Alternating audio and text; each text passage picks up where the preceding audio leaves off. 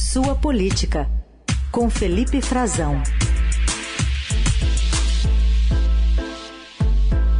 Oi, Frazão, bom dia. Oi, Carol, bom dia para você, bom dia para os nossos ouvintes da Eldorado. Um dia cheio, né? Nossa! Quarta-feira fervendo aqui. A gente tem agora essa notícia da Polícia Federal abrindo uma fase ostensiva da investigação sobre o gabinete paralelo instalado ali no Ministério da Educação, a época em que era ainda chefiado por Milton Ribeiro, com aquele favorecimento de pastores na distribuição de verbas da pasta, um caso que foi revelado aqui pelo Estadão e o aliado do presidente, que é alvo de mandado de prisão preventiva. A gente está acompanhando se vai ser cumprido em instantes. A expectativa é que isso ocorra já já. Exato, Carol. Eu, inclusive, conversei, estou conversando enquanto a gente está aqui no ar, né, algumas pessoas próximas ao ministro. Um amigo dele me disse que ele, inclusive, já foi detido, que já foi preso pela Polícia Federal. Essa informação precisa ser confirmada agora pelas autoridades é, deve ser confirmada quantos é, mandados foram cumpridos ou não, né, Carol? Mas é, ele já me disse que sim, o ministro foi, foi detido, é, ele e os pastores né, são os principais alvos dessa operação, é, deflagrada hoje pela Polícia Federal, é, deflagrada nessa manhã, Carol, há, há poucas horas. a operação foi chamada de acesso pago pela Polícia Federal. Dá para a gente entender por quê, né? É, foi porque os ministros, o ministro permitiu, né, durante a gestão dele, que funcionasse um gabinete paralelo formado por, por pastores como ele, mas pastores da, de um ramo da Assembleia de Deus, de um ministério chamado Cristo para Todos, que tem sede em Goiás e atua em alguns estados do Brasil e especificamente dois pastores desse ministério, o pastor Gilmar Santos e o pastor Arilton Moura, eh, que eu acredito inclusive que já estão também sendo detidos, Carol, sobretudo hum. porque eu tentei falar agora, enquanto antes de entrar no ar com o pastor Gilmar Santos, e o telefone dele já não atende mais, hum. então isso é um indicativo de que ele já pode ter sido também detido, e inclusive porque nesse caso o celular é apreendido, né? ele fica sem acesso. Então, ontem à noite ele inclusive trabalhava normalmente, estava fazendo pregação na igreja, eu acompanhei ao vivo uma manifestação dele, ele vinha tentando levar a vida normalmente. Esses dois pastores, como ficou claro, atuavam, eh, tiveram mais de 100 agendas no Ministério da Educação eh, e no, no Ministério, no, num fundo ligado ao Ministério muito importante, que é o Fundo Nacional de Desenvolvimento da Educação, cara, o que é a verdadeira, a verdadeira caixa de dinheiro de recursos para ser liberados para municípios e eles intermediavam isso. Intermediavam isso e, em troca, pediam é, que o pagamento de vantagens indevidas de propina em barras de ouro, como ficou denunciado por prefeitos ao Estadão, é, prefeitos que declararam isso ao Estadão reiteraram isso às autoridades, inclusive ao Congresso Nacional, cara. E pediam também que os recursos fossem pagos numa forma de taxa para eles é, liberarem em dinheiro, né, tramitarem, é, apresentarem ofícios ao governo. Eles tinham pessoas de confiança deles nomeadas no próprio governo, no Ministério da Educação. É, tentavam liberar, acelerar a liberação dessas verbas, é, circulando pelo país com o ministro, participando de atos e eventos oficiais com o ministro dizendo dizendo-se parte do governo, né, dizendo que o ministro avalizando a atuação deles.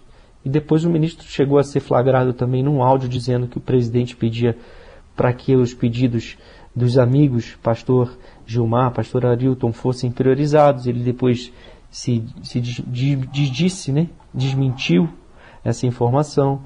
As suspeitas são muito fortes, muito graves sobre o ministro.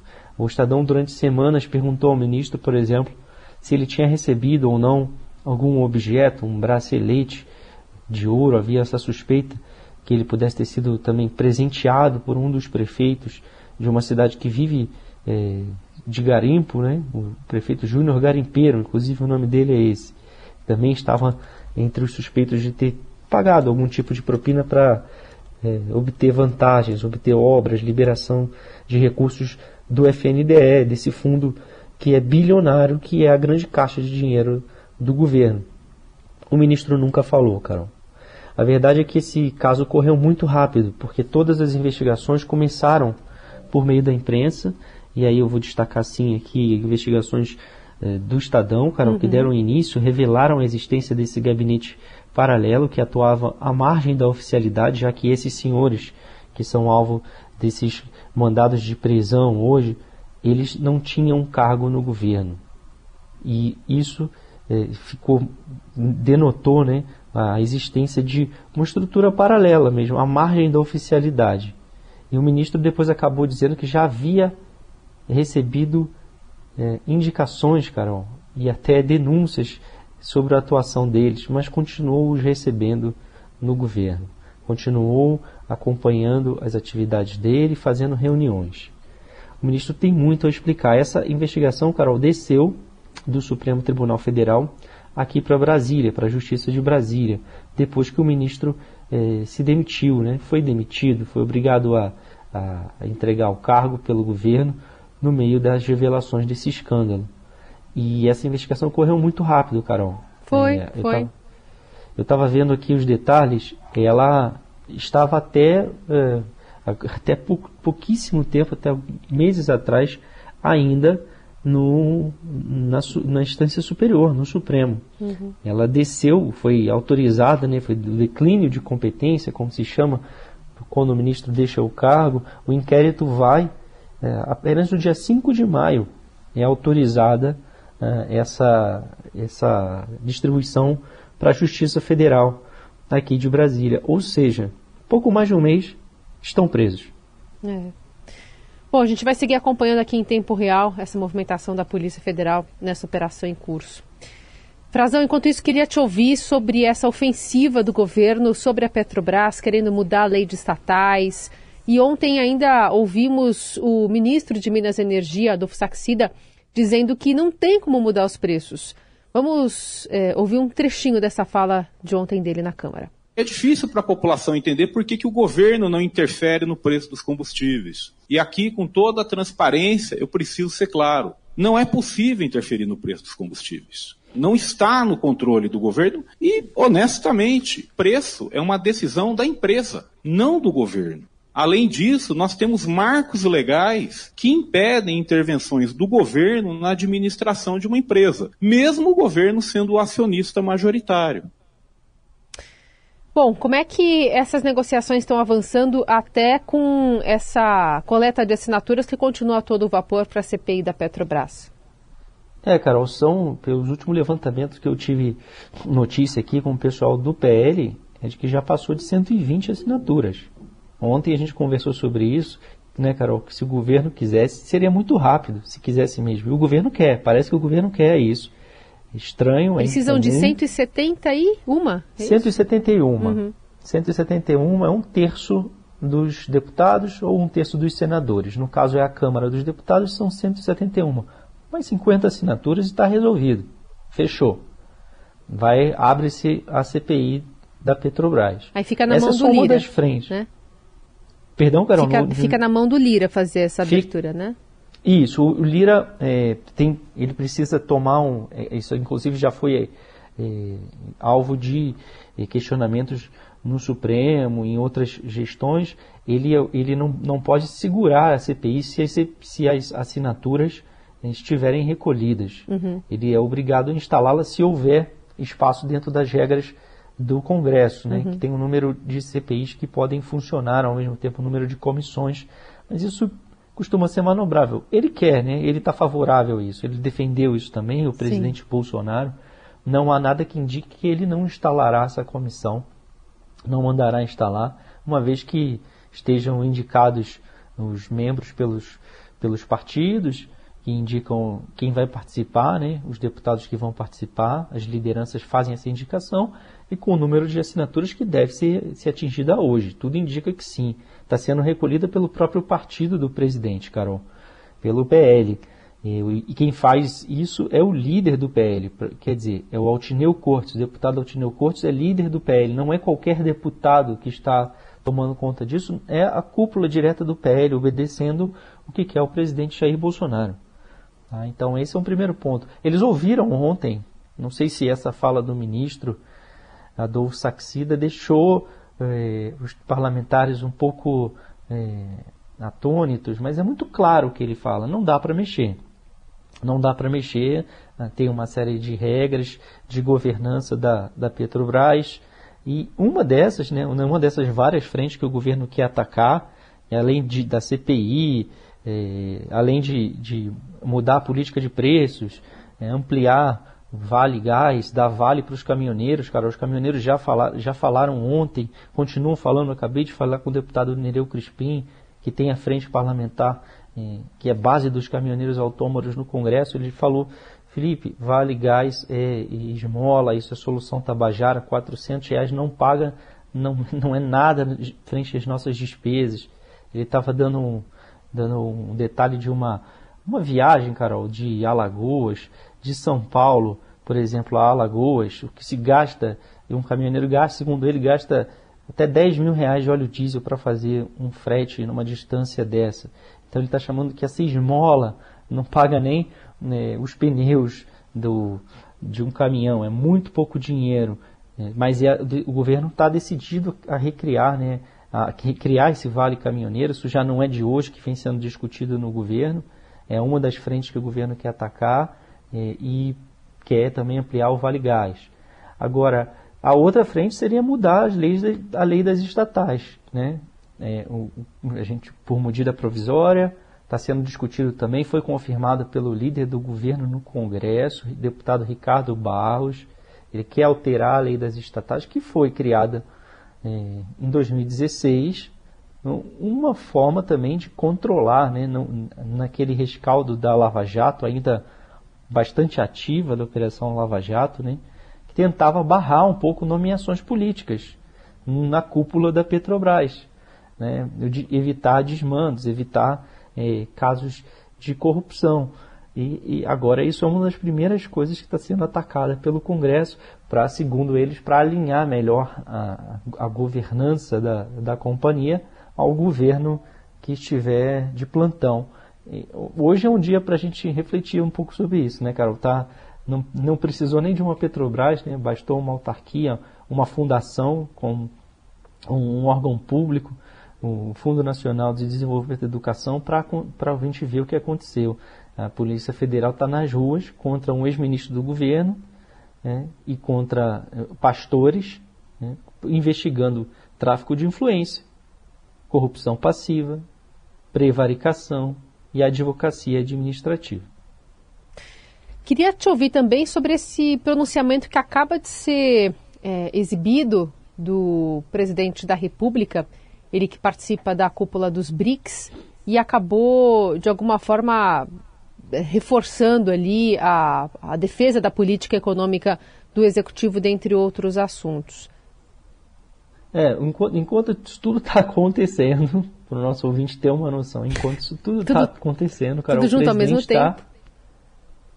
Está numa, numa realidade muito paralela, né? O é. presidente está participando hoje é, a cúpula dos BRICS hoje ela é aberta né, com um fórum empresarial dos BRICS e o presidente já discursou para empresários dos países que são Brasil, Rússia, Índia, China e África do Sul, esse bloco econômico, né, uma esfera de coordenação internacional, foi muito desprestigiada no governo Bolsonaro. Não é prioridade do governo Bolsonaro na política externa, foi prioridade em governos do PT e, segundo o PT propõe, a gente vai falar um pouquinho sobre isso rapidamente também, vai voltar a ser. Mas o presidente fala sobre coisas do passado, como a abertura de um escritório do Banco dos BRICS, é, novo Banco do Desenvolvimento, que abriu escritório no Brasil. Mas isso não é de agora, isso já está em funcionamento já foi ao longo do governo, já foi assunto de outras duas cúpulas do BRICS. E o presidente traz agora isso para a pauta. Defende a participação do setor privado na economia, né? ele está falando certamente é, de, de, da privatização da Eletrobras, de uma série de promoção de privatização que ele quer fazer, muitas das quais não conseguiu, um dos Correios, por exemplo, mas é, defende a economia as medidas econômicas do seu governo como se fosse uma realidade muito positiva do país e não é. Né? A gente está vendo todas as dificuldades né, da população brasileira. Parece que o presidente está numa realidade paralela, enquanto, e de fato está, né, a gente está falando para um, um grupo externo, enquanto nós estamos vendo um ministro preso, um ex-ministro do governo. É disso que o presidente precisa falar hoje, precisa prestar contas, precisa falar que medidas é essas que estão sendo tomadas, ele certamente sabe, vai saber, porque o seu ministro da Justiça vai lhe informar, se não souber. E o presidente, é, ele disse que colocava cara no fogo pelo Milton Ribeiro, cara. Tá aí o ministro Milton Ribeiro, ex-ministro da Educação, preso. E que não tem corrupção no governo dele e, também. Além disso, né? É. Além de, certamente, isso é, isso é reforçado em vários discursos do presidente, né?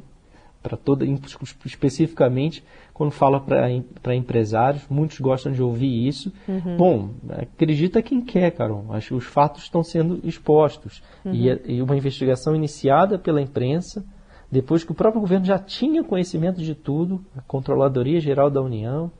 Bom, tá aí. Agora a Polícia Federal agiu a mando da Justiça, né? uma investigação oficial que está confirmando os fatos, tanto é que está levando é, para a cadeia o ex-ministro e os pastores que atuavam, é, segundo eles, com, com liberdade pelo, do, dada pelo próprio governo. Inclusive, haviam se encontrado com o presidente Bolsonaro algumas vezes antes mesmo do Milton Ribeiro chegar ao governo. Hum. É isso. Tem ouvinte aqui comentando, falando que esse é aquele ministro que disse que a universidade tinha que ser para poucos. E tem também ouvinte é, enfim, lembrando da, de algumas de algumas de alguns ataques feitos pelo governo ao, ao intermediário de alguma ação que era contra um, um nome de governo. Então pode ser que a Polícia Federal venha, a ser criticada pelo governo por conta dessa operação. E o presidente já está falando, Carol, já tá, continuou dando uma entrevista a, a nossos colegas da Rádio Tatiaia de Minas, uhum. depois desse discurso no BRICS, né? Uhum. E, e, já está falando, está querendo se afastar completamente desse caso. Está né? Hum. Tá dizendo que agora que o Milton Ribeiro tem que responder pelos atos dele. É. Antes ele colocava a cara no fogo pelo Milton Ribeiro. Isso. Agora ele que está sendo arremessado né? completamente às, às garras da Polícia Federal. Ele está dizendo que isso é um sinal de que ele não interfere na Polícia Federal e que o Milton Ribeiro deve responder pelos atos dele. Deve mesmo, mas o governo é um só, né? E tinha um comando. Então o presidente também precisa responder sobre o que aconteceu no seu governo, é claro. É isso. Nelson sugere aqui pelo som que deve ter queimado. Opa! A o fogo gente... tá quente. Tá quente. Tá alto. A gente fala agora sobre o lançamento do, das diretrizes do plano de governo petista à presidência da República. Durante essa cerimônia, o ex-presidente Lula afirmou sobre a atual crise do preço dos combustíveis que, assim como o ex-presidente da Petrobras, Pedro Parente, atrelou a política da empresa aos preços internacionais em 2016, o atual presidente da República teria condições de desfazê-la. A primeira coisa que ele tenta fazer é jogar a responsabilidade da sua incapacidade dioturnamente em cima dos outros. Quando o Pedro Parente adotou a PPI, o preço de paridade internacional, ele não levou para o Congresso Nacional. Foi uma decisão do presidente da Petrobras, certamente ouvido o conselho da Petrobras, se é que ouviu, a pretexto de que era preciso salvar a Petrobras. O Bolsonaro poderia, com uma canetada, como fez o Pedro Parente, obrigar o presidente da Petrobras a reduzir o preço. Ele poderia ouvir o conselho da Petrobras e reduzir o preço. Se ele tivesse qualquer dúvida, ele poderia reunir o Conselho Nacional de Política Energética, o Conselho da Petrobras, o presidente da Petrobras e ele, presidente, tomar a decisão de que era preciso reduzir em benefício da sociedade brasileira. Frazão, queria te ouvir sobre essas arestas, né? É um, é um conteúdo programático bem mais alinhado ao centro, sem tantas é, ponderações mais radicais, como revogação de reforma trabalhista, uma pauta mais contida em relação a, a políticas femininas. Queria que você falasse um pouquinho sobre esse programa. É, foi, foi feita uma moderação, né, Carol? Já era esperado, e faz parte também das discussões. É natural que haja uma primeira versão. O Lula também apresentou um programa de forma semelhante, bastante extenso. É bom, primeiro, é louvável que se faça isso, para dar uma norteada mínima do que eh, está sendo programado, né, do que está sendo proposto. Eh, todo, aliás, todos os candidatos devem fazer isso. Né, são obrigados a, a protocolar na justiça um programa mínimo. Alguns fazem de forma mais extensa, outra menos extensa, e cabe a nós tentar aprofundar, tentar discutir um pouco mais e expor isso para para a sociedade, para os eleitores, para os nossos ouvintes poderem entender um pouco, né?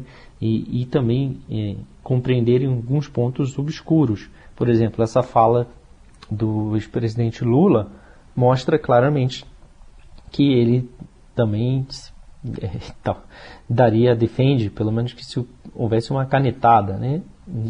Então, é, no texto proposto é um pouco diferente. Ele fala que se o Bolsonaro quisesse faria, como foi feito quando se instituiu essa política de paridade de preços. Então, se ele estivesse no lugar do, do presidente, ele atuaria de forma diferente. Se ele está dando essa saída, né? E no texto proposto é, fala em abrasileirar o preço dos combustíveis. É uma expressão cunhada aí de uma maneira que indica né, que a política de paridade internacional também teria mudanças no governo Lula. Tem mudanças, várias mudanças nesse texto, Carol. É, inclusive é, foi acrescentada a valorização de profissional de segurança pública, né, da carreira dos policiais, com que o presidente teve é, algumas declarações recentes bastante desagradáveis para os profissionais de segurança pública. É, defende taxação dos, dos muito ricos, né, a, a, essa se opõem claramente à privatização da Petrobras. Isso o Lula tem falado bastante claramente, bastante reiteradamente também. É, foi mantida a revogação do teto de gastos, teto de gastos que já foi furado algumas vezes no governo Bolsonaro, então isso, é, no entendimento do, da campanha, do comitê do Lula, isso já não vai é, incomodar tanto o mercado financeiro, os operadores que estão de olho na, na situação fiscal do país, porque o governo já está furando várias vezes o teto de gastos, cada hora passa uma medida diferente, isso aconteceu durante a pandemia, então eles entendem que isso vai, vai ser menos problemático do que uma revogação completa da reforma trabalhista, algo que saiu. Né? Isso saiu, eh, agora eles estão falando em revogar marcos regressivos, é, precisa esclarecer melhor o que são esses marcos regressivos, né, o que exatamente se pretende reforma, revogar, é, se não uma revogação por completa. Né? E restabelecer o acesso gratuito à justiça do trabalho é algo que ele também tem defendido bastante claramente, o presidente, o ex-presidente Lula. E tirou também uma menção à garantia dos direitos sexuais e reprodutivos das mulheres. A gente se lembra que ele foi aconselhado a não entrar em alguns assuntos como uh, o aborto, por exemplo, que está na pauta do dia também, né, Carol, com um caso muito grave. Ele foi aconselhado a não avançar muito sobre isso para tentar eh, evitar desgastes com um, um, eleitorado conservador que ele também precisa, que ele está buscando para a campanha para tentar sair vitorioso dessa disputa eleitoral. Tá aí Felipe Frazão conseguindo trazer muitos assuntos aqui para esse espaço. Tanta coisa que está acontecendo e ele vai seguir de Brasília amanhã. Traz mais análise aqui para o ouvinte do Eldorado. Obrigada por hoje, Frazão. Obrigado, Carol. Até amanhã. Um abraço a todos os ouvintes.